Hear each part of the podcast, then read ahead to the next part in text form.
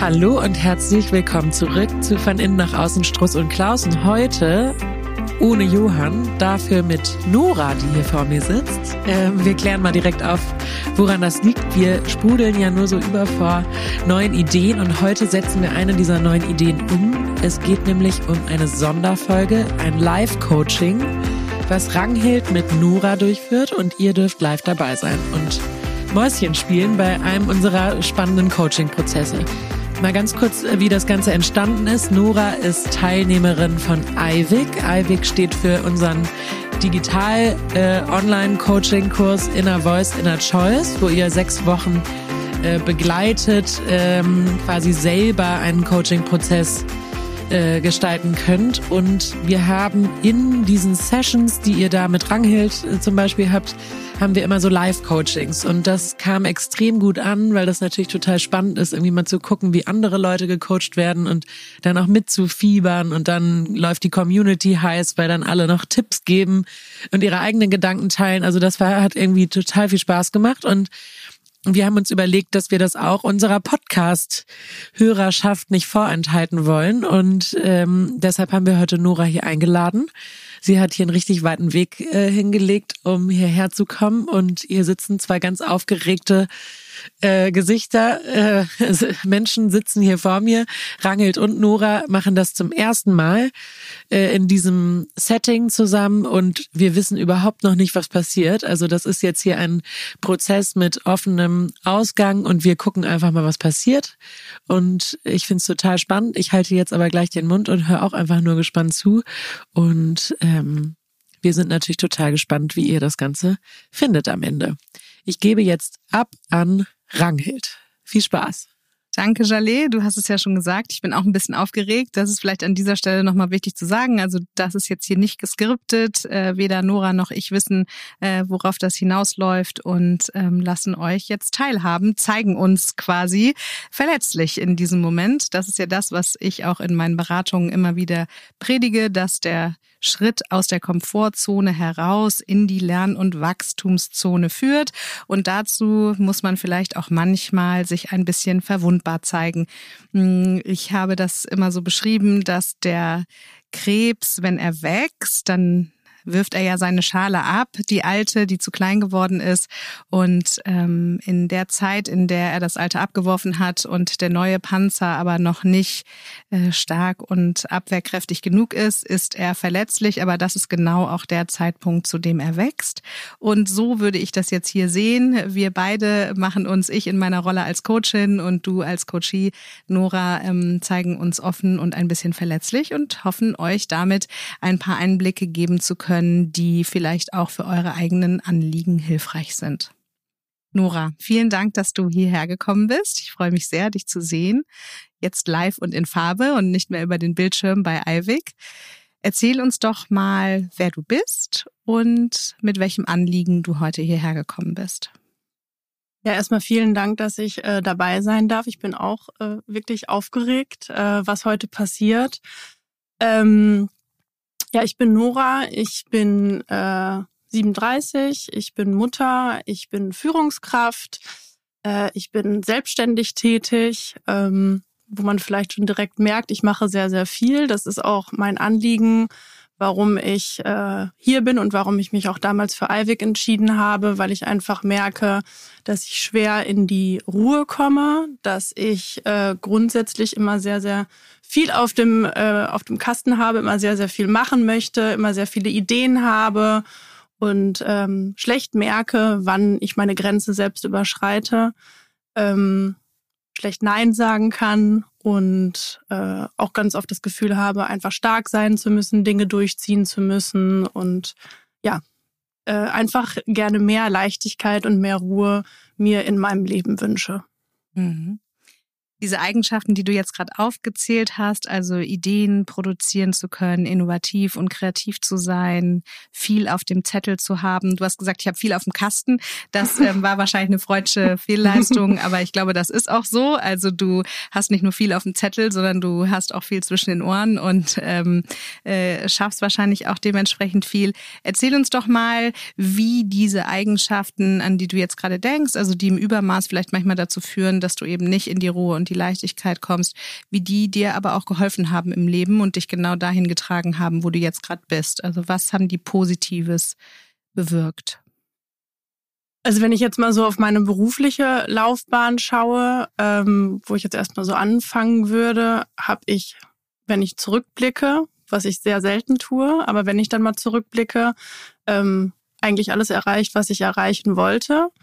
Ähm, ich habe immer nur auf eine Karte gesetzt, in meinem Studium zum Beispiel. Ich habe mich nur für einen Masterstudiengang beworben, wo ich unbedingt hin wollte, habe einen sehr guten Masterstudiengang abgeschlossen, habe danach mich nur für eine Praktikumsstelle beworben, die, wo ich unbedingt hin wollte, wo ich wusste, dass ich mich weiterentwickeln kann.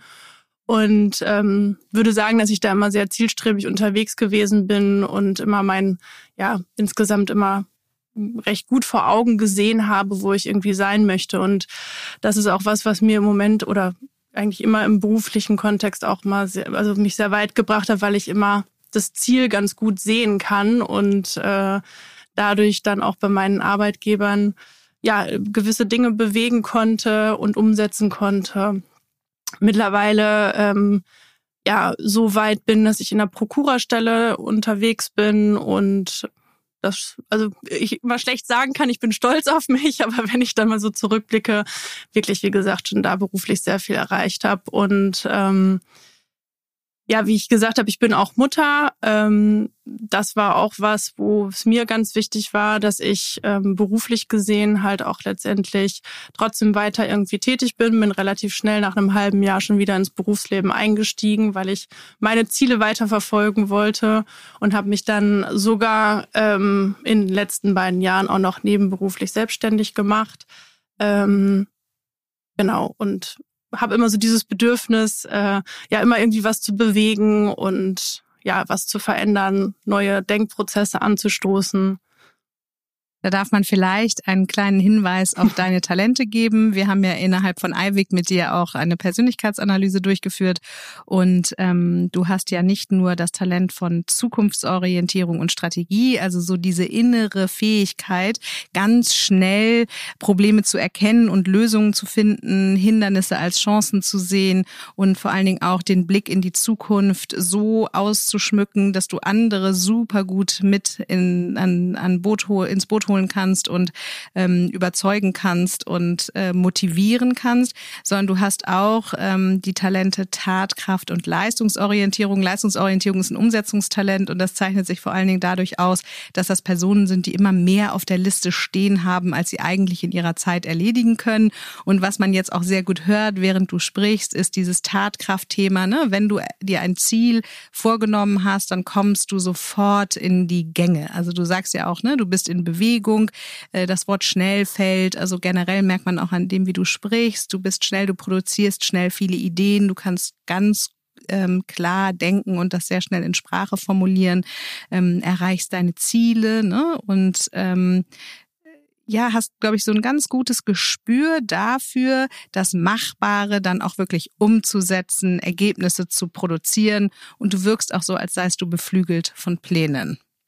Ja, also Pläne habe ich eigentlich irgendwie immer und also ich bin jetzt gar nicht jemand, der Pläne irgendwie ins Detail irgendwie äh, sich überlegt, was könnte ich irgendwie machen, sondern ich habe eine Idee und wie du schon sagst, dann komme ich auch direkt irgendwie um die Umsetzung. Also ähm, muss mir das jetzt nicht irgendwie lange irgendwie aufschreiben, wie ich das Ganze umsetzen könnte, sondern sehe das eigentlich direkt schon vor mir vor Augen und kann auch schnell wahnsinnig werden, wenn dann Menschen nicht so direkt irgendwie mitziehen, sondern die Dinge hinterfragen, weil es für mich eigentlich immer schon recht klar ist, wie das Ganze am Ende aussehen kann vor allen Dingen mit äh, dem strategischen Denkvermögen, das ist so dieses innere Talent, den besten Weg zum Ziel irgendwie zu erspüren. Ne? Wahrscheinlich wird es dir in Meetings auch häufig so gehen, dass wenn Leute komplizierte Wege vorschlagen oder ineffiziente Vorgehensweisen, dass du dann leicht nervös auf deinem Stuhl hin und her rückst und eventuell auch die Leute manchmal unterbrichst.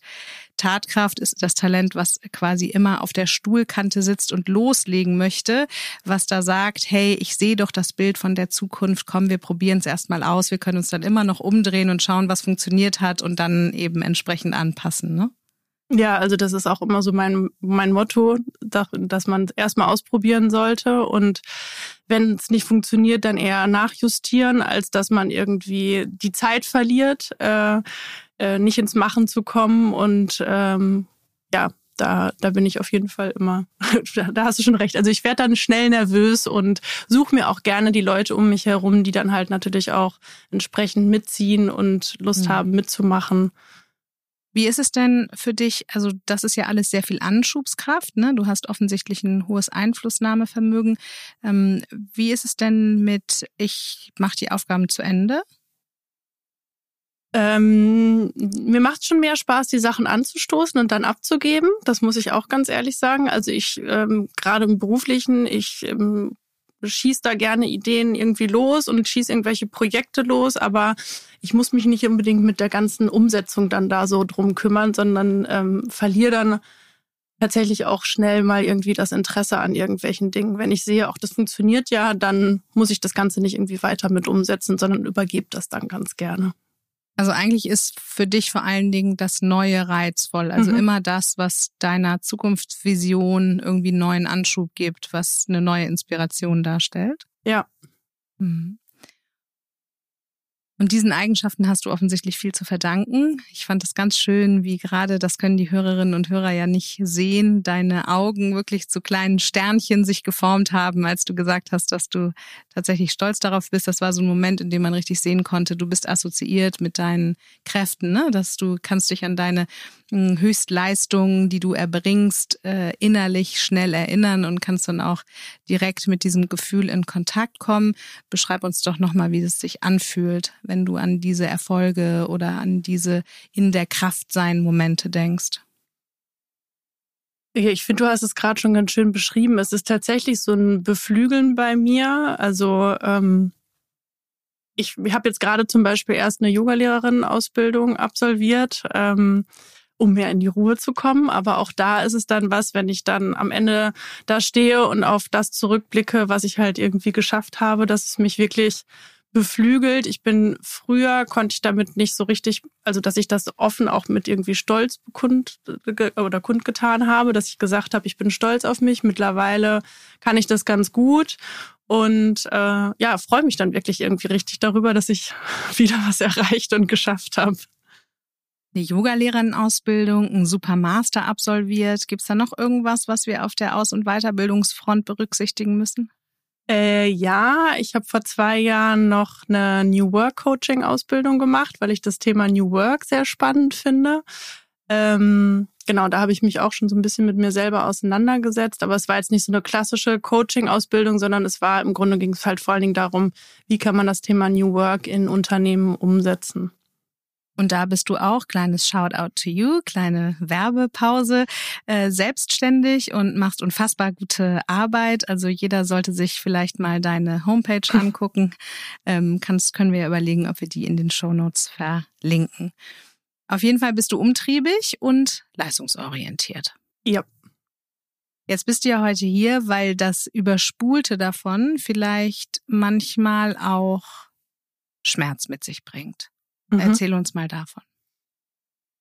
Ähm, ja, ich habe ja zu Beginn gesagt, dass ich mir einfach mehr Ruhe und mehr Leichtigkeit wünsche und natürlich beflügelt es ungemein, wenn man oder beflügelt es mich ungemein, wenn ich wenn ich viel schaffe und erreiche. Äh, allerdings habe ich in meiner Vergangenheit ähm, ja auch schon, wie du sagst, also schmerzlich also sogar am Körper gemerkt, was halt gerade dieses viele Schaffen mit sich bringen kann. Ähm, ich hatte drei Hörstürze. Ich hatte gerade erst im letzten Jahr, im April, meinen letzten Hörsturz und das war für mich auch nochmal so ein bisschen ausschlaggebend, um zu sagen, okay, ich muss irgendwie anfangen, mehr bei mir im Inneren zu gucken, weil früher war ich dann eher, ja gut, das ist jetzt, ich habe zu viel Arbeit oder meinen ersten Hörsturz hatte ich im Studium während der Masterarbeit. Das ist jetzt halt der Stress um mich herum. Ähm, und habe dann aber letztes Jahr einfach auch gesagt, okay, es ist, ich muss mal die Stopptaste drücken und muss einfach mal schauen, woran, woran liegt es eigentlich. Ähm, genau, und merke halt einfach, dass ich über meine Grenzen gehe, dadurch, dass ich diese, ja, diese Talente halt mit mir bringe. Wie genau? Sag mal, sag uns mal ein paar Beispiele, wo du über deine Grenzen trittst.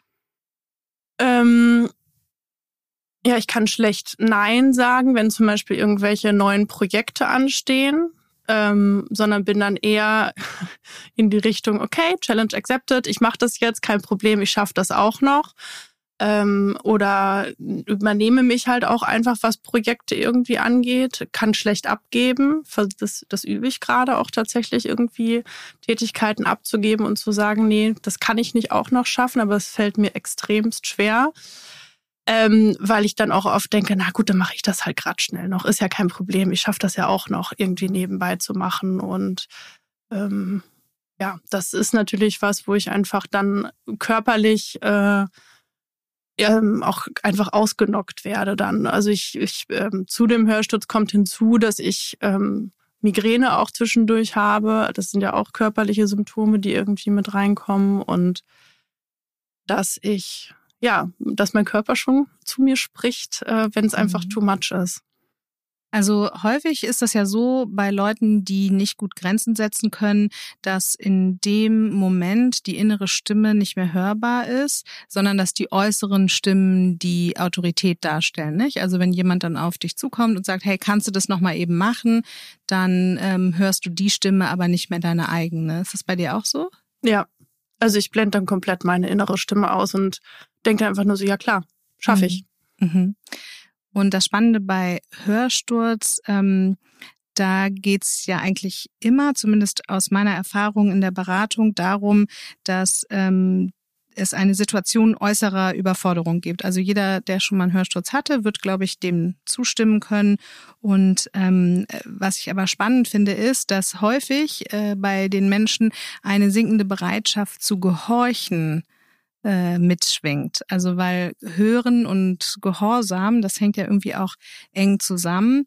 Und dieses, ähm, ich gehorche den Stimmen im Außen, den Anforderungen, den Bitten, da dann eben äh, nicht mehr so willig zu sein. Auf der anderen Seite aber noch nicht die Fähigkeit haben, die eigene innere Stimme wirklich dagegen zu setzen, sondern so eine andere Form des Rückzugs in die eigene Welt zu finden. Ne? Weil letztendlich ähm, äh, ist das häufig eine Folge Folge davon, dass man entweder der eigenen Stimme, inneren Stimme misstraut oder nicht auf sie hört. Ne?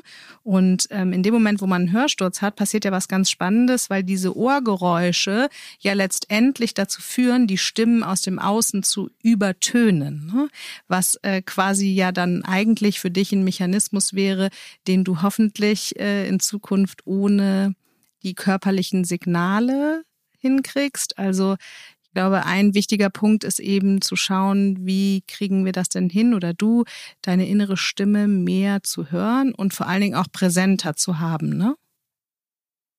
Ja, genau. Also ich glaube, wenn ich in mich rein, also das ist es, ich höre meine innere Stimme nicht. Und ich glaube, dass es bei mir auch noch so ein bisschen dieses Thema gefallen ist. Also dass ich äh, natürlich dann auch äh, dem Äußeren irgendwie gefallen möchte und ja keine, keine Schwäche zeigen möchte, ne? sondern mhm. sage, nee, ich bin stark und ich schaffe das auf jeden mhm. Fall. Mhm. War das schon immer so? Mhm. Ja, also wenn ich jetzt so die letzten, sag ich mal, so hm, bis zum Abitur, also wenn ich jetzt mal zurückblicke, irgendwie bis zum Abitur oder so, äh, würde ich schon sagen, dass es so war, als als Kind oder so würde ich das, glaube ich, nicht unbedingt sagen, dass das so der Fall gewesen ist. Ich kann es nicht, also es ist irgendwie so ein bisschen, es fällt mir extrem schwer, in so eine Vergangenheit zurückzugucken, mhm. das merke ich schon auch. Mhm. Ähm, aber die letzten 20 Jahre war das bestimmt so, würde ich sagen, ja. Mhm. Und ähm, bei dem Thema Leistung ist ja eigentlich auch immer ganz spannend, einmal zu gucken, was war denn bei dir im Leben los, als du ähm, Übergang Kindergarten, Schule, also so in diesen Leistungskontext eingestiegen bist. Vielleicht magst du uns davon mal so ein bisschen erzählen. Also ähm, die Phase der steigenden Autonomie, äh, vielleicht so zwischen drei und sechs Jahren, gehen wir mal dahin zurück. Ähm ja, wenn ich so, wenn ich dahin zurückblicke, mit drei Jahren habe ich einen Bruder bekommen, bin also ältere Schwester. Ähm, gab einen Verlust bei mir in der Familie von, von meiner Mutter. Und was für ein Verlust? Magst du das mal ein bisschen näher beschreiben? Ähm, meine Mutter war zwischen meinem Bruder und mir ähm, schwanger und hat, äh, hat äh, Zwillinge verloren. Mhm. Und also da warst du so zweieinhalb, drei? Ungefähr, ja, so mhm. zwei. Mhm. Ähm, genau, und als ich äh, sechs war, haben sich meine Eltern getrennt. Was, äh, was war auch wahrscheinlich irgendwie ein Verlust in der, in der mhm. Familie war. Und meine ähm, Eltern haben sich immer ganz gut verstanden, haben auch nah beieinander gelebt, so dass wir meinen Vater regelmäßig gesehen haben. Aber das war dann quasi so das Eintrittsalter in die in die Schule. Mhm. Also als du so zweieinhalb ungefähr warst, hat deine Mutter Zwillinge verloren. Mhm. Hat sie die auf die Welt gebracht oder? Ja, sie hat die auf die Welt gebracht. Also okay. Also ich ähm, habe sie nicht gesehen. Die, sie hat die auf die Welt gebracht und die sind dann aber nach ein paar Stunden gestorben. Okay. Und dann, als du drei warst, ist dein Bruder gekommen, also mhm. deine Mutter recht schnell wieder schwanger geworden. Mhm in einer Phase, in der es offensichtlich schon Konflikte gab im Familienleben, sodass dann, als du sechs warst, deine Eltern sich getrennt haben. Mhm. Und bist du auch mit sechs eingeschult worden? Ja. Mhm. Beschreib doch mal deine Eltern ein bisschen. Also was sind das für Personen? Ähm, meine Mutter ist eine sehr hilfsbereite Person, die, würde ich sagen, alles für uns als Kinder getan hat. Ähm, meine Mutter hat zwar auch immer gearbeitet, weil das irgendwie, weil es auch notwendig war. Ähm, aber sie war trotzdem immer für uns da und hat sich schon sehr für uns auch aufgeopfert. Sie ist eine sehr hilfsbereite Person, auch heute noch, wovon ich sehr profitiere als Mutter, weil sie ähm, ihren Enkel sehr viel nimmt. Ähm, sie ist auch eine sehr ängstliche Person. Mhm. Ähm, genau, mein Vater ist ist jetzt nicht so die, die ängstliche Person, der, der ist sehr, sehr freiheitsliebend. Ich bin auch sehr freiheitsliebend. Ich glaube, ich habe das so ein bisschen von meinem Vater auch. Also der, äh, ja, mein Vater weiß, glaube ich, schon ganz genau, was er irgendwie so will und ähm, hat uns das eigentlich auch als Kinder ganz gut vermittelt, dass wir uns darüber Gedanken machen, was wir wollen. Und das hm meine Mutter auch. Also die, äh, ich, also ein Spruch, wo ich immer an meine Mutter denken muss, ist, die hat immer gesagt, hör auf dein Herz, ähm, der das weiß, was gut für dich ist. Ähm, ja. Danach suchst du ja gerade, ne? Ja. Mhm. Und ähm, die kleine Nora, die dann so zur Schule gegangen ist, wie, wie war so der Start? Ähm, ich habe mich, wenn ich zurückblicke, total gefreut auf die Schule. Ich, es gab so im, im, Kindergarten so eine kleine Vorgruppe, wo man schon so ja als Schulkinder zusammengekommen ist und auch schon viel gemacht hat. Ähm, wenn ich mich da so zurückerinnere, konnte ich da auch schon, glaube ich, relativ viel. Also gerade so was Mathematik angeht, hat mich total interessiert. Und ich habe mich total auf die Schule gefreut damals, äh, so was zu lernen, was zu machen und da war die äh, Visionskraft schon als Kind da. Wahrscheinlich.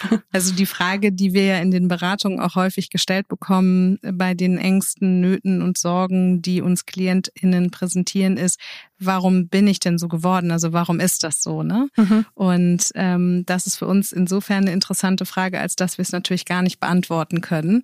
Äh, es gibt ja immer die Nature versus Nurture äh, Diskussion. Und ähm, was ich jetzt hier gerade so spannend fand, war, dass offensichtlich diese Charaktereigenschaften von Vorfreude, von Leistungsfreude und so, dass das auf jeden Fall schon in dir war. Das heißt, alle Erfahrungen, die du gemacht hast, Gefühle, die damit verbunden waren und wie du dann interpretiert hast, warum du dich so fühlst, ist offensichtlich schon auf diesen Nährboden gefallen von einer ähm, zukunftsorientierten, fröhlichen, vorfreudigen, leistungsorientierten, zumindest autonomiestrebenden Person. Hm. Ja, würde ich schon sagen. Also äh, es gab irgendwie, ich hatte, also ich kann mich auch nicht erinnern, dass ich irgendwie Angst hatte vor der Schule oder so, sondern das war halt eher eine, eine Vorfreude, dass mhm. man da was lernt und was macht. Ja. Und wie war das dann so in der ersten Klasse? Kannst du dich erinnern? Ich bin da eigentlich immer gerne hingegangen. Also ich bin immer mit, äh, mit anderen Schulkindern zusammen zur Schule gelaufen. Ich kann mich da eigentlich schon dran erinnern, dass ich da immer gerne hingelaufen bin und gerne hingegangen bin. Und äh, so diese ganze Grundschulzeit eigentlich sehr schön war. Und, und deine Mutter hat die zu dem Zeitpunkt schon wieder gearbeitet? Ja. Und wie war das dann mittags? Ähm, ich bin teilweise in so eine Nachmittagsbetreuung, die von Eltern initiiert war, weil damals gab es ja noch nicht sowas wie OGS oder so, ähm, bin ich dann hingegangen. Ähm, oder ich bin auch alleine nach Hause gegangen irgendwann und hatte einen Schlüssel und war so ein bekanntes Schlüsselkind. okay. Da musst du so lachen. Warum lachst du da so? Ähm, weil das irgendwie so diese, ich, ich, weiß auch nicht, irgendwie ist dieses, dieses Schlüsselkind-Thema, ähm, kommt öfter mal irgendwie so auch im Freundeskreis oder so auf, warst du auch ein mhm. Schlüsselkind? Also. okay. okay. Gut, also so dieses Umtriebige, das gab es damals schon. Ja. Mhm. Was offensichtlich freudig besetzt war. Ja, auf jeden mhm. Fall. Mhm. Also das Lebendige stand ganz schön im Vordergrund. Mhm. Du hattest, musstest ja auch gerade so ein bisschen weinen, wenn ich das sagen darf, mhm. äh, als es um die verlorenen Kinder deiner Mutter ging und damit ja auch deine verlorenen Geschwister. Und jetzt stelle ich mir so vor, wenn ich ähm, eine ängstliche Mutter habe, die dann auch noch so einen tragischen Verlust erlebt mit einem Kleinkind von zweieinhalb Jahren, ähm, dann stelle ich mir irgendwie vor, dass dieses Kind, was schon so lebendig ist und fröhlich, vielleicht auch innerlich so ein bisschen den Beschluss fasst, um mich musst du dir keine Sorgen machen. So, ich bin die Lebendigkeit in Person. Alles, was mit Stillstand und Krankheit und Verlust zu tun hat, musst du bei mir nicht befürchten. Mhm. Ja, das kann, also, kann schon, kann schon sein. Also ich, ich kann mich jetzt, klar, ich hatte auch so diese Kinderkrankheiten, was ich schon als Kind auch hatte. Das kommt mir jetzt auch gerade nochmal so in den Sinn, war, dass ich da auch schon irgendwann dieses Thema Kopfschmerzen hatte. Mhm. Ähm, gerade wenn ich irgendwelche Sachen machen wollte, die ich äh, oder gemacht habe, die ich nicht machen wollte. Mhm. ähm, also eigentlich, wenn das Innere Nein gesagt hat und das Äußere aber ja. Ja. Mhm. Ja. Also da kommt es dann offensichtlich zu einer Spannung im Inneren. Ja. Mhm. Und äh, ich, ich, also es ist irgendwie so schwierig, sich da so richtig dran zurück, zurück, also zurückzuerinnern, aber ähm, mir ist das auch letztens erst irgendwann wieder so eingefallen. Also das Thema war, ich muss jetzt auch gerade tatsächlich schlucken, als du gesagt hast, es ist ein Verlust meiner Geschwister, weil ich das irgendwie, glaube ich, nie so richtig angenommen habe, dass es auch ein Verlust meiner Geschwister war, sondern eher meine Mutter hat die Kinder verloren, aber nicht so, dass mhm. es auch ein Verlust von mir irgendwie auch mit gewesen ist. Mhm. Ja, vielleicht war ja auch für deine Trauer gar nicht so richtig Platz. Also das ist ja auch alles gar nicht äh, mit böser Absicht oder so, ne? Also es geht ja auch gar nicht darum zu sagen, weil meine Eltern so und so waren, bin ich heute so, sondern es geht ja darum zu schauen, ähm, wo habe ich als Kind meine Nische gefunden, wie habe ich für mich sichergestellt, dass meine Identität gesichert ist und dass ich geliebt werde, ne? Also wofür werde ich akzeptiert und angenommen. Und dann ist das ja ein unbewusster Prozess. Mhm. Aber das ist ja auch interessant, dass du eben sagst, hey, auch das hat gar nicht in mir stattgefunden, sondern ich habe ins Außen geschaut. Mhm. So. Und es ist ja vielleicht auch nicht von ungefähr, dass das jetzt nochmal so bewusst wird oder hochkommt, weil es offensichtlich ja gerade eine Phase ist, in der dein Seelisches auf jeden Fall danach ruft, mal ein bisschen mehr nach innen zu gehen und nach innen zu horchen. Ne? Ja. Weil ich finde eben spannend, dieses äh, Thema, die, Leb die Lebendigkeit in Person zu werden, die eben so unabhängig und so eigenverantwortlich und so stark ist, dass man sich keine Sorgen um sie machen muss. Ne? Mhm. Also gerade eben, wenn du sagst, mit einer ängstlichen Mutter, äh, die natürlich auch wahnsinnig viel Schmerz erlebt hat in der Zeit. Ja, definitiv. Also das ist auch heute noch so, dass ich dann eher äh, sage, wenn ich jetzt zum Beispiel heute hier mit dem Auto hinfahre, weiß ich, dass meine Mutter heute dann noch äh, denkt, und oh, jetzt fährt sie da mit dem Auto hin und dass ich dann denke, ach, musst du jetzt keine Sorgen machen, ich schaffe das schon, ich fahre jetzt halt mit dem Auto hier hin. Mhm. Also das sind so Kleinigkeiten, aber wo ich dann heute noch immer auch diese Denkweise habe, um mich musst du dich keine Sorgen machen. Also ja. ich schaffe das schon. Genau. Und das Ich schaffe das schon, haben wir ja auch am Anfang jetzt dieser Session schon mal gehört. Ne? Klar, gib mir das noch. Ich schaffe das schon, das Projekt. Kein mhm. Problem. Mhm. Mir sieht man nicht an, wenn ich mal Hilfe brauche. Mhm. Und wenn ich innerlich Nein sage und äußerlich Ja, dann wird das auch nicht sichtbar, sondern nur für mich fühlbar, indem ich Kopfschmerzen bekomme oder irgendwann nichts mehr höre. Mhm.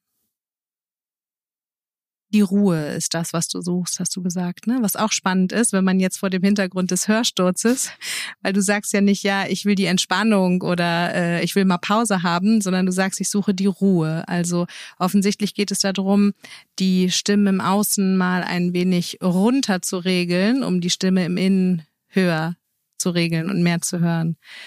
Was machst du denn, um in die Ruhe zu kommen? Wo gibt es denn Momente, in denen das passiert und wie fühlst du dich dabei? Ähm, ich reite, also ich habe ein Pflegepferd und äh, gehe zweimal die Woche dahin, reite eigentlich meistens nur in Wald. Also da ist es tatsächlich nicht überhaupt nicht das Thema Leistung, was im Vordergrund steht. Das mache ich auch schon seit meiner Kindheit, dass ich reite, seitdem ich acht bin. Sehr viel in die Natur dann gehe. Also ich reite wirklich bei Wind und Wetter aus, weil ich dann auch einfach merke, ich, ich komme da runter, ich bin irgendwie komplett bei mir, bin äh, ja, bin auf dem Pferderücken, was auch irgendwie beruhigt. Ähm, mache, seitdem ich 17 bin, Yoga regelmäßig, mal weniger, mal mehr. Jetzt habe ich halt ähm, gerade im letzten Jahr nochmal auch verstärkt angefangen, Yoga zu machen, weil ich einfach merke, durch diese körperliche Tätigkeit komme ich einfach krass runter. Also ich, ähm, ich habe auch versucht zu meditieren und man meditiert ja auch beim Yoga irgendwie viel, aber das fällt mir halt natürlich extrem schwer, still zu sitzen und irgendwie nur so in mich reinzugehen sondern ich brauche halt schon auch diese Bewegung dabei, damit ich meinen Körper auch irgendwie spüre und, und runterkommen kann. Und gerade das, das Reiten und das Yoga gibt mir das halt extrem, dass ich da einfach runterkomme. Mhm. Mit der Natur ist es ja auch häufig so, dass die insofern was Beruhigendes hat, gerade für sehr leistungsorientierte Menschen, die sich selbst unter Druck setzen, weil die Natur ja eben nichts von einem will. Also ja. die schreit einen nicht an, die fordert nicht, die lügt nicht, da muss man sich keine Sorgen machen, dass irgendwie äh, was verlangt wird ähm, und die bewertet eben auch nicht. Ne? Also offensichtlich ist das für dich eine gute Möglichkeit, um auch wieder mit dem Lebendigen im Kontakt zu sein, also in Bewegung zu sein. Ähm, dann ja auch das Emotionale, die Verbindung mit dem Tier. Ne? Das ist ja auch eine Vertrauensbeziehung. Und ähm, das Pferd macht ja nicht einfach das, was der Reiter will, zumindest so wie ich informiert bin, sondern das ist ja ein Zusammenspiel ne, und auch eine gegenseitige Achtung. Und äh, das finde ich, ist, hast du eine interessante Kombination gewählt aus auf der einen Seite ähm, persönlichkeitskongruent, eben aktiv. Du bist ja auch total motiviert durch Selbst in Aktion sein, das merkt man. Ne? Immer wenn du die Gelegenheit hast, produktiv zu sein, dann springt dein Inneres, ja, ich habe Lust zu leisten, noch mal mehr an. Also das wird da befriedigt, aber es ist eben ohne Außen im Sinne von Anforderungen, Rechtfertigungen, ne? sich zu beweisen, etwas zu produzieren. Das finde ich spannend. Mhm. Ja, das war jetzt auch bei der Yoga-Lehrerausbildung tatsächlich so, weil ähm, da geht es eigentlich gar nicht um Leisten, sondern es geht vor allen Dingen ja auch darum, die Yoga-Philosophie zu verstehen und ähm, habe da auch nochmal gemerkt, dass es total wertfrei irgendwie war, was ich da gemacht habe. Also mhm. ähm, es ging halt eigentlich eher wirklich auch um einen selber und das tat, tat mir extrem gut. Wenn du wertfrei sagst, also ähm, gibt es denn in dir so eine Komponente, die auch mit dem, was sie produziert, auf die positive Bewertung anderer hofft? Also du hattest vorhin schon mal Anerkennung gesagt.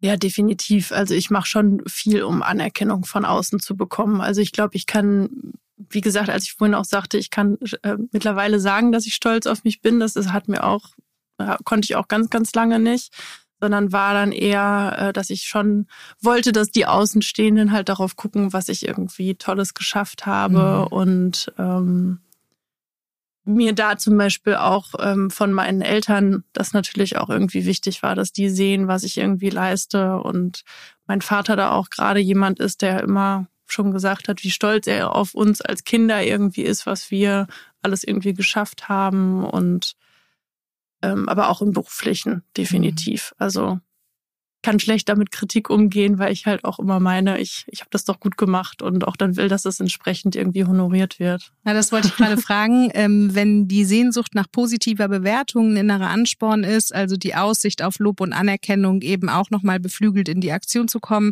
gibt es auch eine Vermeidungsstrategie, also zu sagen, ich möchte um jeden Preis vermeiden, schlecht bewertet zu stehen, äh, zu werden oder dazustehen?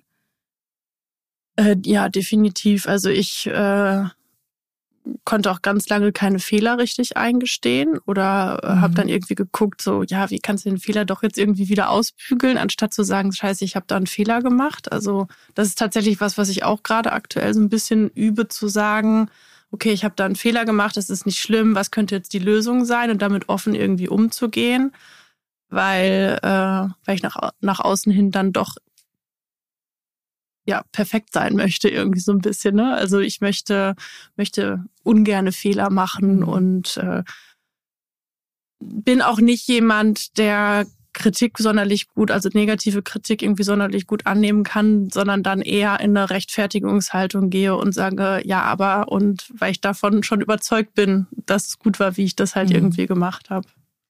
Das ist ein ganz spannendes Phänomen, was sicher viele Leute kennen, die sehr leistungsorientiert sind und sich als Höchstleister bezeichnen würden, dass die Fehler, die man macht, dadurch, dass natürlich immer alles gegeben wird und dass man alles, was man zur Verfügung hat, einsetzt und ja auch offensichtlich über die eigenen Grenzen hinaus sogar Kraft aufwendet, ähm, dass das dann zu bestimmten Ergebnissen führt, ist super nah mit der eigenen Identität verknüpft. Also häufig fällt es Leuten wie dir äh, schwer, dann Feedback annehmen zu können, weil sie es immer als Kritik an der Person sehen, dadurch, dass sie ja ihre ganze Person und alles, was sie sind, haben und können, jeden Kraftfitzel in die Aufgabe gesteckt haben.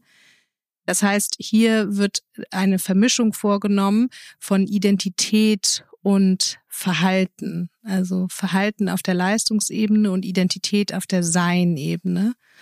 Und häufig, ich weiß nicht, ob das bei dir so ist, du kannst ja mal schauen, ob das irgendwie resoniert, ähm, ist das so, dass das Urbedürfnis ja eigentlich Akzeptanz ist. Ne? Also das Urbedürfnis ist, wir wollen von unseren Eltern oder Bezugspersonen, wenn es nicht die eigenen Eltern sind, geliebt werden und uns in Sicherheit fühlen. Das heißt, wir wollen für das Wesen, was wir sind, also für unsere Identität, für unser ureigenes Sein und unseren Kern akzeptiert werden. Das ist das Urbedürfnis. Kannst dir vorstellen wie so eine Schale.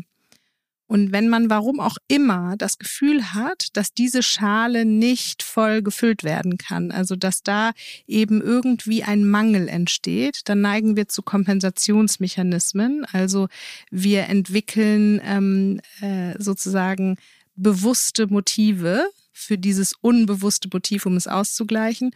Und ähm, das ist bei Leistungsträgern eben ganz häufig so dieses Thema Aktivität, Ergebnisse schaffen, alles richtig machen, ne? besonders produktiv sein. Und das sagtest du ja auch gerade, ich habe dann auch die Anerkennung von meinem Vater bekommen. Ne? Das Spannende ist, dass wenn äh, quasi das Kompensationsschälchen von Leistung, Mut, Unabhängigkeit, Stärke ähm, äh, dafür genutzt wird, das Urbedürfnis von Akzeptanz zu füllen, dann äh, entsteht langfristig trotzdem ein Gefühl von Mangel, weil das eigentliche Bedürfnis eben nur da gestillt werden kann, wo es auch entstanden ist. Ne? Und ähm, das, ich weiß nicht, ob das bei dir so ist, kannst ja mal sagen, das ist dann häufig so, dass wenn man mehr und mehr und mehr desselben macht, weil das ja die Strategie ist, die man erlernt hat, um eben diese Akzeptanz und Liebe zu bekommen, dann also noch mehr leistet und noch äh, beweglicher wird und noch aktiver und so, ähm, dass man am Ende trotzdem, trotz aller Fülle, trotz aller Vielfalt, trotz aller Aktivität mit einem Gefühl zurückbleibt von irgendwas fehlt noch. Hm. Ja, also wenn du das so sagst, ist es, glaube ich, schon so. Es ist, äh, das ist halt immer nur so ein bisschen temporär, was dann halt irgendwie da ist. Das stimmt schon. Also das ist bei mir auch so, dass deswegen bin ich dann wahrscheinlich auch immer so, dass ich mir nochmal irgendwie was Neues irgendwie überlege, ähm, weil ich das, also es ist definitiv so, dass es bei mir nur temporär irgendwie anhält und äh, diese Ebene von Sein ist, glaube ich, eine, die in der nächsten Zeit mal ein bisschen mehr in den Fokus gerückt werden kann, statt der Ebene von machen und tun. Ne? Also weil wenn du jetzt an diese beiden Schälchen denkst, dann ist machen, tun, leisten eine Kompensation für ich kann einfach sein, wie ich bin. Und das hat niemand in deiner Vergangenheit irgendwie böse äh, veranlasst oder so, ne? Überhaupt nicht. Das ist einfach, wie sich das im Inneren anfühlt und was man daraus macht als Kind. Und das hattest du ja eben selbst auch gesagt, das sind zum Teil auch sehr vorbewusste Prozesse, an die wir uns natürlich auch gar nicht erinnern können. Häufig finden sie Ausdruck in Glaubenssätzen. Vielleicht magst du mal teilen, hast du so ein, zwei Glaubenssätze? Also einen haben wir schon gehört, ich schaffe das schon. ja, ich schaffe das schon. Ich muss stark sein. Ähm, ich muss anderen gefallen. Mhm. Das sind, glaube ich, so die drei Glaubenssätze, die mich, glaube ich, so am meisten innerlich irgendwie antreiben. Und das Mittel, was du dafür einsetzt, äh, ist Produktivität? Ja. Ja. Also das heißt, auch in deinem Freundeskreis bist du dann aktiv und planst und machst und tust. Ja, also ich bin schon diejenige, die dann auch ganz gerne das irgendwie übernimmt oder das dann halt irgendwie so, so macht. Also meine Freunde sagen auch oft, ja, du kannst es ja, du, du kannst ja so gut organisieren, du kannst das ja vielleicht dann machen. Also das, mhm. äh, ähm, das macht mir dann auch Spaß, das irgendwie so zu übernehmen. Also ich übernehme schon auch gerne die Verantwortung mhm. für so welche Sachen. Meine Hypothese ist, dass du sehr früh sehr viel Verantwortung übernommen hast und dass du sehr früh in die Autonomie gegangen bist, in einer Phase, in der du eigentlich vielleicht manchmal auch noch ein bisschen mehr Unterstützung und Hilfe gebraucht hättest. Wie fühlt sich das an, wenn ich das sage? Ja, ich glaube, das stimmt schon. Also ich habe, also wenn du das so sagst und ich so in meine Kindheit zurückblicke, habe ich, glaube ich, schon, ja, also konnte auch immer ganz klar eigentlich meine Entscheidungen eigentlich treffen. Also ich erinnere mich zum Beispiel an eine Situation, äh, Übergang Grundschule, Gymnasium oder es stand auch zur Diskussion, ob ich auf eine Gesamtschule gehe. Und ähm, letztendlich habe ich auch die Entscheidung getroffen, wo ich dann irgendwie hingehen wollte, weil meine Mutter gesagt hat, du kannst das frei entscheiden. Aber ähm, ich habe eigentlich, glaube ich, schon immer ziemlich viel irgendwie für mich irgendwie entschieden, was ich dann so möchte. Mit zehn. Ja. Wie ist es denn heute, wenn du Hilfe brauchst? Frage selten nach Hilfe. Mhm. Also ich habe schon meine Freunde, ähm, die ich äh, ja, ich kann, ich, doch, ich glaube auch schon, dass ich da schwer um Hilfe bitten kann, die ich eher um Rat frage und mit denen ich mich austausche und auch im engen Austauschverhältnis stehe. Ähm, es ist aber selten so, dass ich irgendwie ankomme und sage, ich, ich, ich schaffe das nicht mehr, ich brauche jetzt mal irgendwie gerade Hilfe. Mhm. Von meiner Mutter kann ich schon ganz gut Hilfe annehmen. Also die unterstützt uns gerade, was mein Kind angeht, sehr, sehr viel. Ähm, die frage ich da auch oft nach Hilfe. Aber ansonsten bin ich, glaube ich, jetzt nicht eine Person, die häufig sagt, kannst du mir mal gerade helfen. Wo würdest du dir denn im Moment ein bisschen Hilfe und Unterstützung wünschen? Außer mit deinem Kind.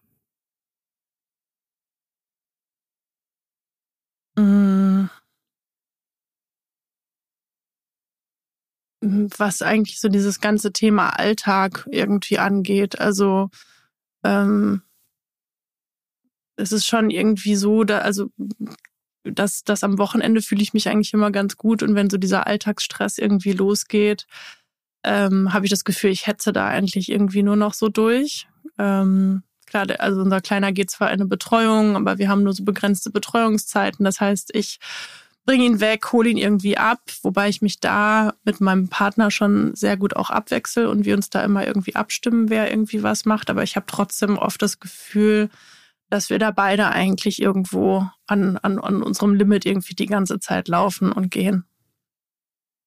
Wie würde denn so eine Hilfe für dich aussehen? Hm. Das ist irgendwie schwer zu sagen. Kann ich gar nicht so genau definieren. Also es fällt mir tatsächlich schwer zu sagen, wie könnte eine Hilfe aussehen, weil da direkt bei mir angeht, ja, aber eigentlich schaffe ich das ja auch irgendwie. Dann nutzen wir mal deine Visionsfähigkeit, die äh, du ja schon unter Beweis gestellt hast. Äh, zeichne doch mal ein Bild davon, wie es optimal wäre. Wie würdest du es dir denn wünschen?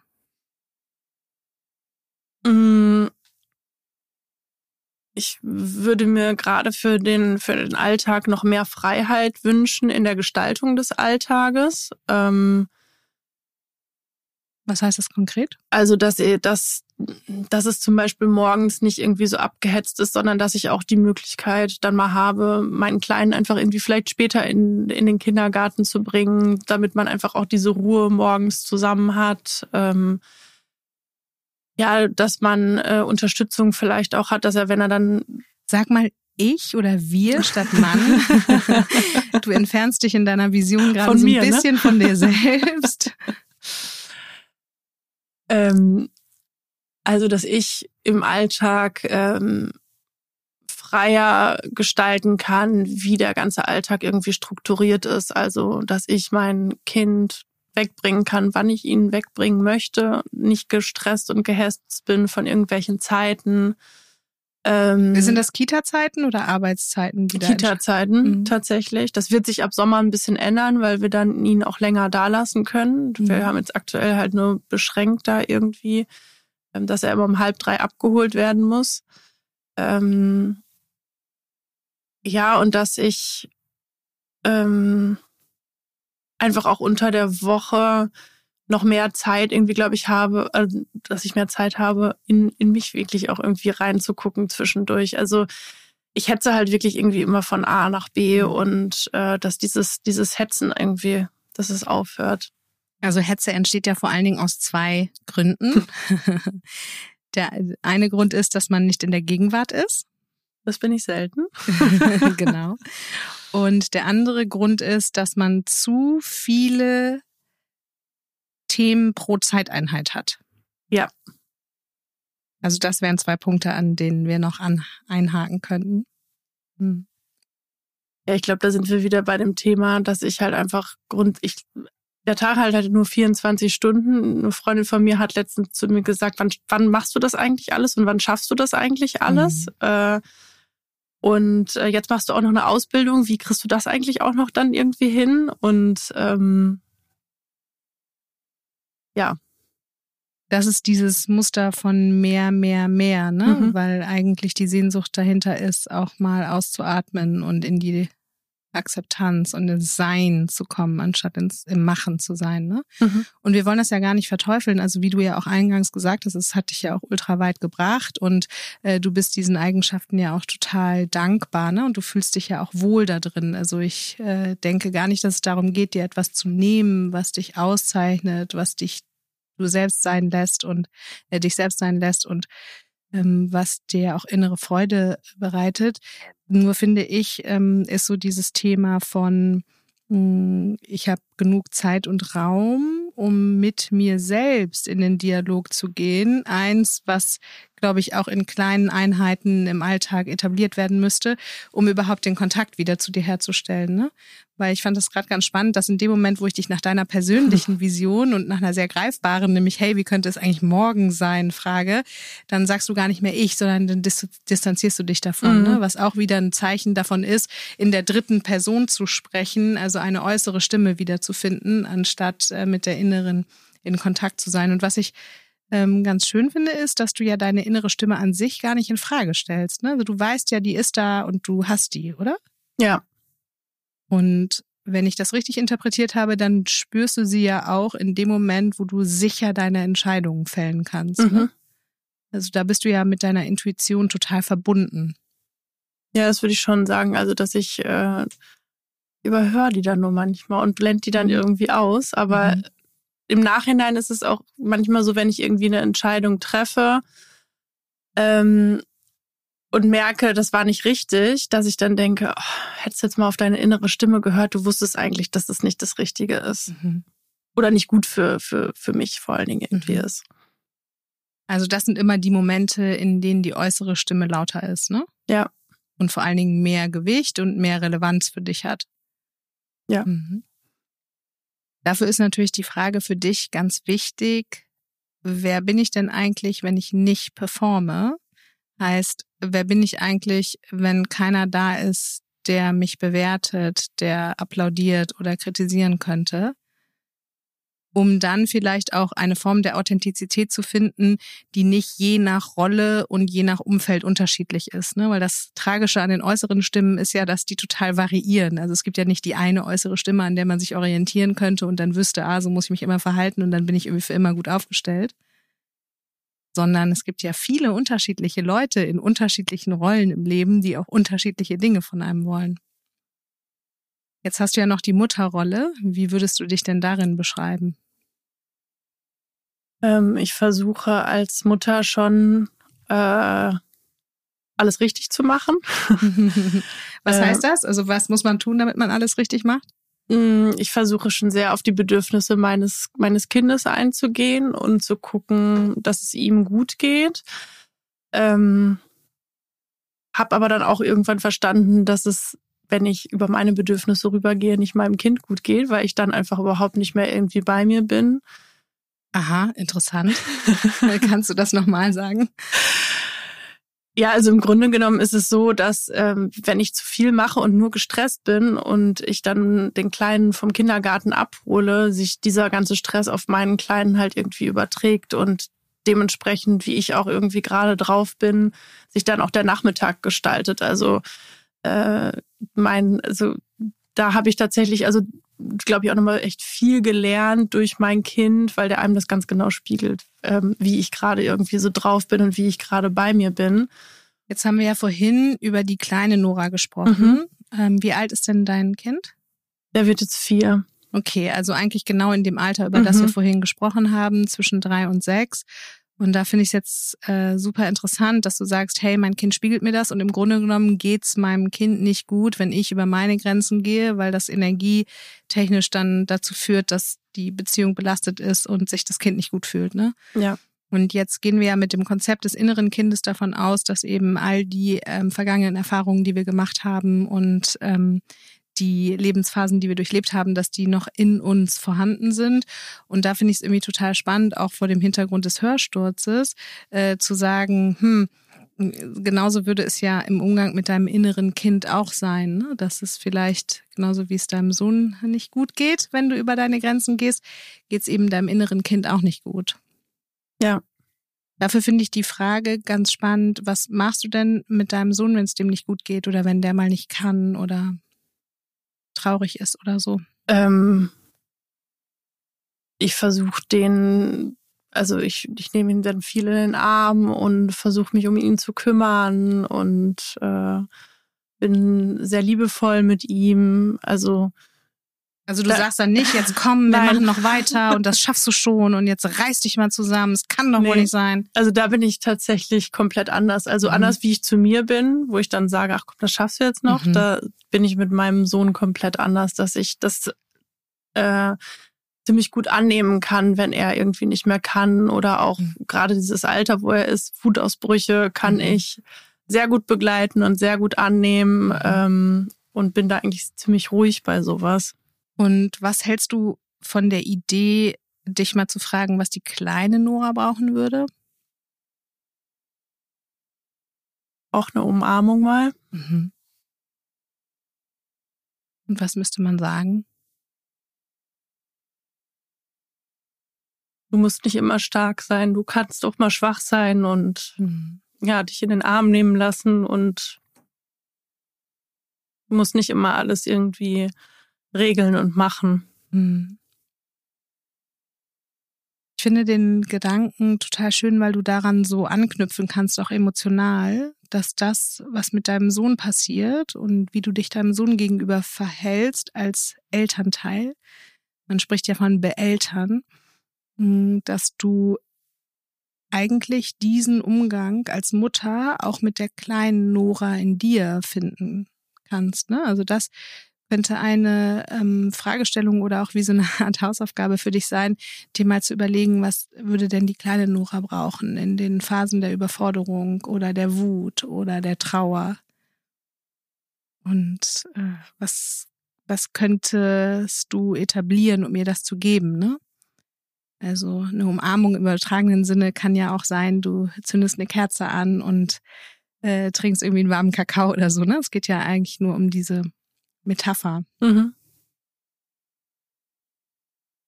Ich würde jetzt einmal gerne von dir wissen, wie fühlst du dich gerade? Ähm, das ist schon sehr emotional, das kenne mhm. ich gar nicht so von mir. Das merke ich schon. Dass natürlich irgendwie viel bei mir jetzt anfängt, ähm, irgendwie nachzudenken, definitiv. Ähm, das ist ein ganz äh, bekanntes Phänomen, ne? dass wenn diese Türen eben aufgemacht werden, wie du gerade gesagt hast, das kennst du gar nicht von dir, ne? Weil wann nimmt man sich denn mal so eine Zeit, so eine Stunde, in der einfach die Dinge mal sein dürfen? Das an sich ist ja schon eine Übung in der Übung für mhm. dich, ne? Und in dieser Stunde werden die kleinen Türen aufgemacht und wir haben ganz viele Türen gerade aufgemacht. Ich würde jetzt auch gleich noch mal ein bisschen darauf eingehen, welche ich da sehe, die als Angebot machen. Und wenn du sagst, nee, die Tür sehe ich eigentlich bei mir nicht, dann ist das auch total in Ordnung. Ne? Das ist ja nur ein Angebot. Auf jeden Fall führt das natürlich dazu, hm, dass das Unbewusste auch mal wieder Teile beleuchten kann und Räume anschauen kann, die da sind, deren Türen aber vielleicht im Alltag ganz schön verschlossen sind. Ne? Und es kann auch sein, dass du ähm, jetzt heute Kopfschmerzen bekommst oder dass du äh, ganz ungewohnt emotional dich fühlst oder dass du heute Nacht entweder unruhig schläfst oder wie ein Stein oder äh, träumst oder so. Das ist alles in Ordnung. Ich würde dir raten, deine Gedanken ein bisschen aufzuschreiben. Mhm. Weil ich glaube, dass ähm, wir die Tür aufgemacht haben, die sich damit beschäftigt, dass du das Außen wichtiger nimmst als das Innen sowohl in deiner Wirkung als auch in dem, was dir von außen gesagt oder aufgetragen wird. Dadurch, dass du tatkräftig bist und sehr aktiv, lässt du manchmal ganz wenig Raum zwischen dem, was andere von dir wollen und deiner Antwort. Und ich glaube, dass du manchmal nur reagierst und gar nicht wirklich antwortest, also die Verantwortung in dem Moment für dich eigentlich gar nicht übernimmst. Deshalb würde ich dir als einen Tipp geben, diesen Zeitraum von Anforderung zu echter Antwort künstlich zu vergrößern, um nicht in deinen Automatismus von, ja klar, ich schaffe das schon zu fallen, weil das ist so ein tiefliegendes Programm, das muss jetzt erstmal ein bisschen geübt werden, das überhaupt anders zu machen. Ne?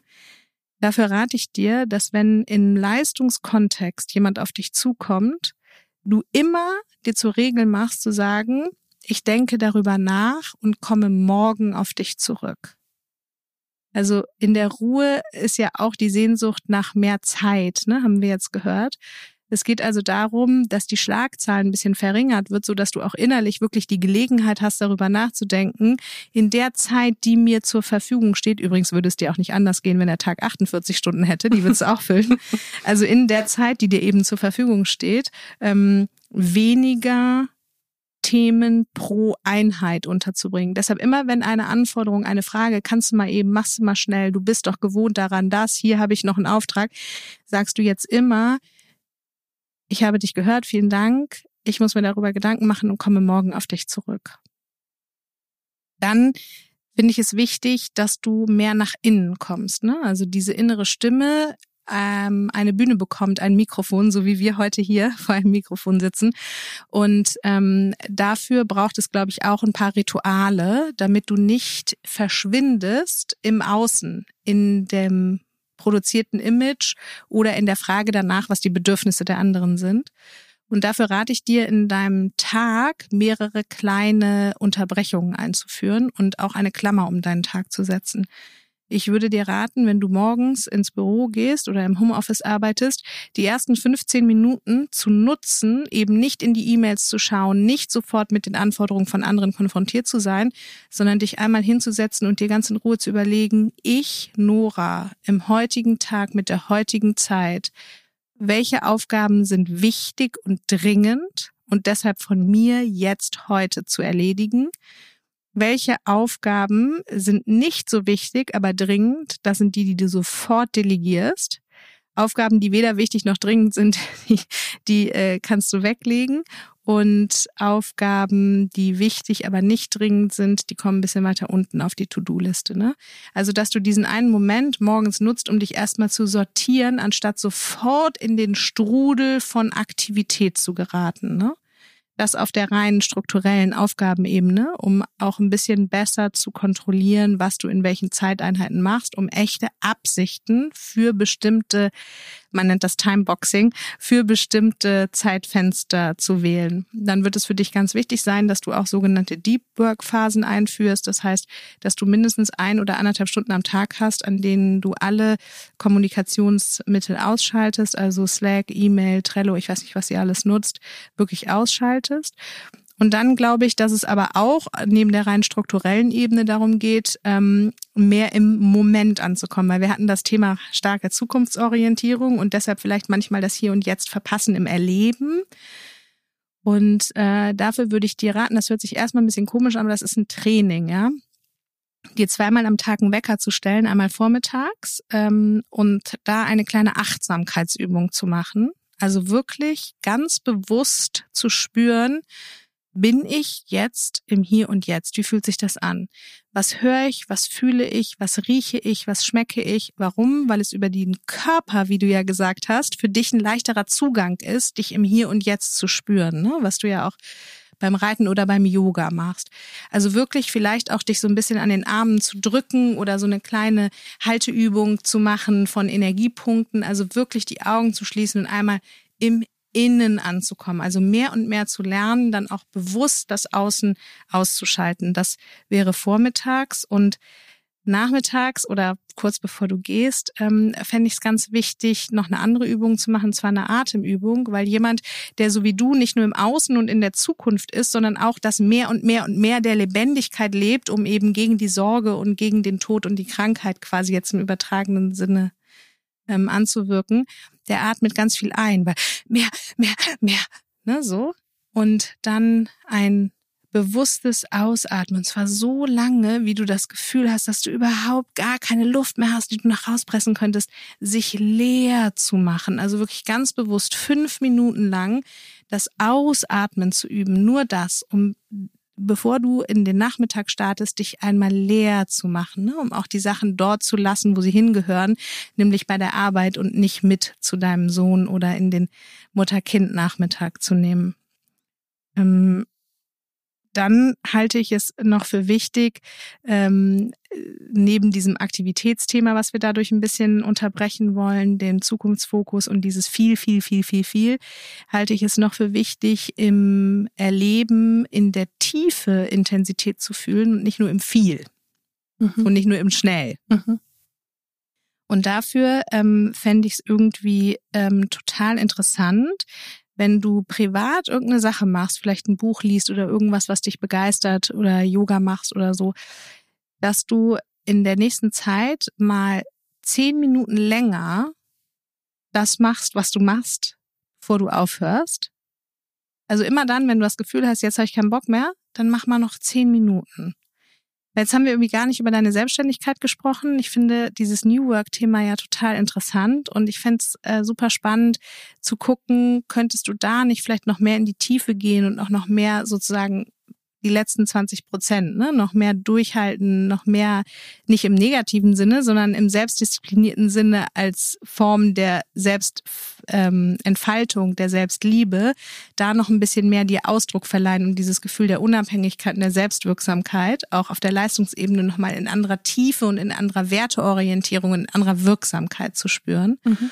Und deshalb finde ich dieses zehn Minuten länger als gewollt irgendwie ganz spannend, um innerlich mal zu trainieren, zu sagen, hey, wie kann ich denn auch zum Beispiel in meiner Selbstständigkeit noch einen Schritt weitergehen? Und weil es ja ganz viel darum geht, zu dir zu kommen und überhaupt mal zu spüren, also ähm, die Gefühle sind ja quasi die Sprache des Körpers, ne? während die Gedanken die Sprache des Kopfes sind. Und du bist ja stark im Kopf, obwohl du eigentlich ein sehr emotionaler Mensch bist, wie wir jetzt gerade auch sehen konnten. Und deshalb finde ich zum Beispiel mit dieser Klammer, die ich um den Tag setzen würde, interessant am Abend äh, einmal fünf bis zehn Minuten Tagebuchritual für dich zu finden, weil indem du etwas aufschreibst, manifestierst du es ja auch und es wird erlebbarer. Das ist gut für diesen Tatkraft, mhm. äh, für die Tatkraftausprägung. Und dass du am Ende des Tages vielleicht echt mal überlegst, wie habe ich mich denn heute eigentlich gefühlt in unterschiedlichen Situationen? Weil natürlich wird es dir während des Tages weiterhin so gehen, dass du aus dir selbst verschwindest und ähm, viel bei den anderen bist. Man kann das aber im Nachhinein einsammeln, energetisch, ja. Also dass überall da, wo du dich über den Tag verstreut hast, du am Abend nochmal überlegst, wie habe ich mich denn da eigentlich gefühlt? Und wenn ich jetzt in diesem Moment, in dem ich voll bei mir bin, überlege, wie ich diese Situation gehandelt hätte, wenn ich voll bei mir gewesen wäre, was hätte ich denn dann eigentlich gemacht? Mhm. Und wozu das führt, ist in der Retrospektive dich selbst in die assoziierte Position in den Situationen des Tages zu bringen und dann hoffentlich in Zukunft, wenn du in einer ähnlichen Situation bist, dich daran zu erinnern. Also mehr bei dir anzukommen, mehr zu wissen, ah, nee, warte mal, das habe ich so ähnlich neulich schon mal aufgeschrieben. Und wenn ich ehrlich bin, sagt meine innere Stimme eigentlich gerade was anderes. Das fände ich irgendwie so ein ganz schönes ähm, Ritual, um einfach auch da, wo du am Tag schnell drüber weggaloppiert bist, am Abend nochmal das einzusammeln und wieder zu dir zu holen, auch energetisch, ne, um auch wieder so in dieses Selbstwirksamkeitserleben zu kommen und mit deiner Kraft in Verbindung zu sein. Und manchmal hilft es auch dafür, im Tag dann so einen kleinen Anker zu haben. Also ich hatte eine Zeit lang, da wollte ich mich an was erinnern, da hatte ich so ein Gummiband am, mhm. am Handgelenk. Und ähm, damit habe ich dann immer so rumgefiddelt, wenn ich in irgendwie Meetings war oder so. Und das hat mich erinnert, hey, ne, äh, in meinem Fall war das ein bisschen mehr nachzudenken, bevor ich sofort anfange zu reden. Aber für dich könnte das eben äh, was ähnliches sein, nämlich, hey, erstmal nach innen horchen bevor ich nach außen gehe. Mhm. Und äh, der nächste Schritt ist dann eben in dem Moment auch um Hilfe zu fragen oder auch wirklich auszudrücken, ähm, wenn man was nicht weiß. Ne? Ich glaube, dass es jetzt äh, verschiedene Ebenen gibt, nämlich einmal äh, vielleicht diese Erkenntnisebene und auf der anderen Seite dann die Umsetzungsebene. Und das ähm, ist natürlich bei leistungsorientierten Menschen wie dir häufig so. Ich weiß nicht, ob es dir auch so geht. Zumindest im Coaching erlebe ich das häufig, hm, dass die Leute sich so einen riesen Aha oder so eine Erkenntnis und dann wird alles anders wünschen. Und genauso ist es hier eben nicht, sondern es ist die schrittweise Begleitung, die du genauso für dein Kind auch vornehmen würdest. Dem würdest du ja auch nicht sagen, ich habe dir schon hundertmal gesagt, ne? sondern du würdest ja auch sagen, oh, es hat noch nicht geklappt, du bist hingefallen, ich helfe dir nochmal, ich gebe dir nochmal Räuberleiter oder ich stehe nochmal hinter dir, du kannst dich ruhig baumeln lassen, wir probieren das nochmal, ne? So. Ja, das stimmt. Erzähl mal, wie hört sich das so für dich an? Das hört sich für mich äh, total logisch an. Ich habe schon so ein, ich habe da Respekt schon vor, diesen Weg zu gehen, weil ich ähm, ja, weil, weil das in mir schon direkt irgendwie so, direkt so, okay, wann leg ich jetzt damit los? Okay, du legst damit morgen los, wann musst du das alles irgendwie einstellen? Also das ist schon, äh, dass ich da, dass ich da direkt ins Nachdenken irgendwie komme. Mhm. Ähm, ja, aber ich glaube, es geht ja gar nicht darum, alles auf einmal ja. zu machen. Ne? Wenn du das jetzt so gehört hast, sind ja auch nur Angebote. Du kannst mhm. ja auch sagen, also hier ausatmen kommt für mich gar nicht in Frage. Ne? Das wäre ja auch total in Ordnung. Aber wenn du so zugehört hast, gibt es eine Sache, bei der du sagst, ah ja, das stimmt irgendwie, da habe ich irgendwie Lust zu. Also es ist äh, definitiv, also welche beiden Sachen mich total ansprechen, ist das, sich morgens erstmal eine Viertelstunde zu, mhm. ich nenne es jetzt mal sortieren und sich wirklich da mal zu überlegen, wie strukturiere ich eigentlich den Tag, weil ich das tatsächlich versuche und dann doch irgendwie ähm, schnell auf Zuruf irgendwelche Sachen mache. Ähm, genau, und es geht nicht nur ums Strukturieren, sondern es geht um ein inneres Check-in, mhm. ne? zu ja. sagen, okay, ich, Nora, was will, kann und äh, möchte ich überhaupt machen ja. heute tagsüber. Mhm. Mhm. Und äh, dieses Auschecken ist, glaube ich, für mhm. mich ganz wichtig, weil ich ähm, oft loshetze nach der Arbeit, oft auch noch erreichbar bin nach der Arbeit dann irgendwie und dieses ähm, bewusst auch dieses Ausatmen. Also ich jetzt im Yoga, da macht man ja auch viele Atemübungen. Das ähm, hat mich extremst angesprochen in meiner Ausbildung jetzt, wo ich gemerkt habe, das tut mir, ja, das tut mir krass gut, weil ich eigentlich immer nur im oberen Brustkorb irgendwie unterwegs war. Also erstmal wirklich diese Bauchatmung auch üben musste. Klar, jetzt. in Hetze hechelt man. Ja. Und deswegen äh, finde ich das ein auch sehr schönes Ritual, um einfach sind ja nur fünf Minuten und sich die Zeit wirklich irgendwie zu nehmen. Hm. Und vielleicht hast du ja auch Lust, diese Folge selbst dann nochmal zu hören und äh, nochmal so ein bisschen nachhallen zu lassen, die Angebote, die ähm, auf dieser Autonomie- und Verantwortungsebene auf der einen Seite und auf der Lebendigkeits- und Aktivitätsseite auf der, äh, auf der anderen Seite ähm, äh, von dir und mir formuliert wurden, da vielleicht nochmal nachhallen zu lassen, wie sich das eigentlich so anfühlt. Ich glaube, dass das vielleicht auch ganz schön wäre, wenn du dir über diese Stunde hinaus einen Kontext suchen würdest, in dem du vielleicht auch die Themen noch mal ein bisschen aufarbeiten könntest, die dich, äh, wenn du es zulässt, eben doch ein bisschen trauriger gemacht haben, als das jetzt im ersten Moment so sichtbar ist. Ne? Mhm. Vielen Dank. Super gerne. Danke für deine Offenheit. Äh, irgendwie habe ich das Gefühl, dass die Zeit so schnell vergangen ist. Ich hoffe, dass du ähm, was mitnehmen kannst und konntest und hoffe natürlich auch, dass die Zuhörenden sich an der einen oder anderen Stelle wiedererkennen oder auch ähm, was für sich mitnehmen konnten. Danke auf jeden Fall, dass du dich auf dieses Experiment eingelassen hast. Deine Geschichte berührt mich sehr, muss ich sagen. Sehr gerne, sehr gerne. Vielen Dank. Vielen Dank auch von, von meiner Seite. Jetzt ist meine Stimme hier völlig weg vom lauter, vom Zuhören und ich habe parallel auch schon ein bisschen die Bauchatmung und Ausatmung geübt, weil ich mich da auch an einigen Stellen äh, wiedererkannt habe. Ähm, und ich, genau, wie Ranghild sagt, wir hoffen, dass es euch da draußen genauso geht. Das war jetzt wirklich ein Experiment. Mich hat's auch total berührt und fasziniert. Und Sarah sitzt hier auch im, äh, im Hintergrund und war auch total konzentriert und hatte zwischendurch geschlossene Augen, habe ich beobachtet. Also es war eine, ich hoffe, ihr kriegt so ein bisschen mit, was hier gerade für eine gute Atmosphäre in unserem kleinen Tonstudio ist. Und ähm, ja, jetzt sind wir noch gespannter auf euer Feedback als sonst sowieso schon immer bei jeder Folge. Also schreibt uns gerne, wie ihr das findet. Also es ist hier wirklich ein Prozess und äh, wir wollen Sachen ausprobieren. Wie findet ihr das mit den Live-Coachings? Könnt ihr daraus was mitnehmen? Könnt ihr vielleicht was auf eure eigene Geschichte übertragen? Ich meine, Leistungsorientierung ist ja auch was Kulturelles in, also wir leben ja in einer Leistungsgesellschaft, von daher werden sich da bestimmt viele wiedererkennen. Also was wollt ihr mehr? Was wollt ihr weniger? Bitte schreibt uns bei Instagram eine Direct Message. Äh, ihr erreicht uns bei LinkedIn äh, per Mail an von innen nach außen at struss und klausen.de. Gerne auch Themenvorschläge. Und genau, jetzt haben wir Eivik, also unseren Online-Kurs Inner Voice, Inner Choice und unseren Podcast mit zusammengebracht. Das hat, finde ich, ganz gut funktioniert. Vielen Dank, Jalé. Es war ja deine Idee. Mit viel Druck umgesetzt. Ja. Vielen Dank. Super. Vielen Dank, Nora, dass du dich dafür äh, so offen gezeigt hast. Also, bis zur nächsten Folge. Vielen, vielen Dank und auf Wiedersehen.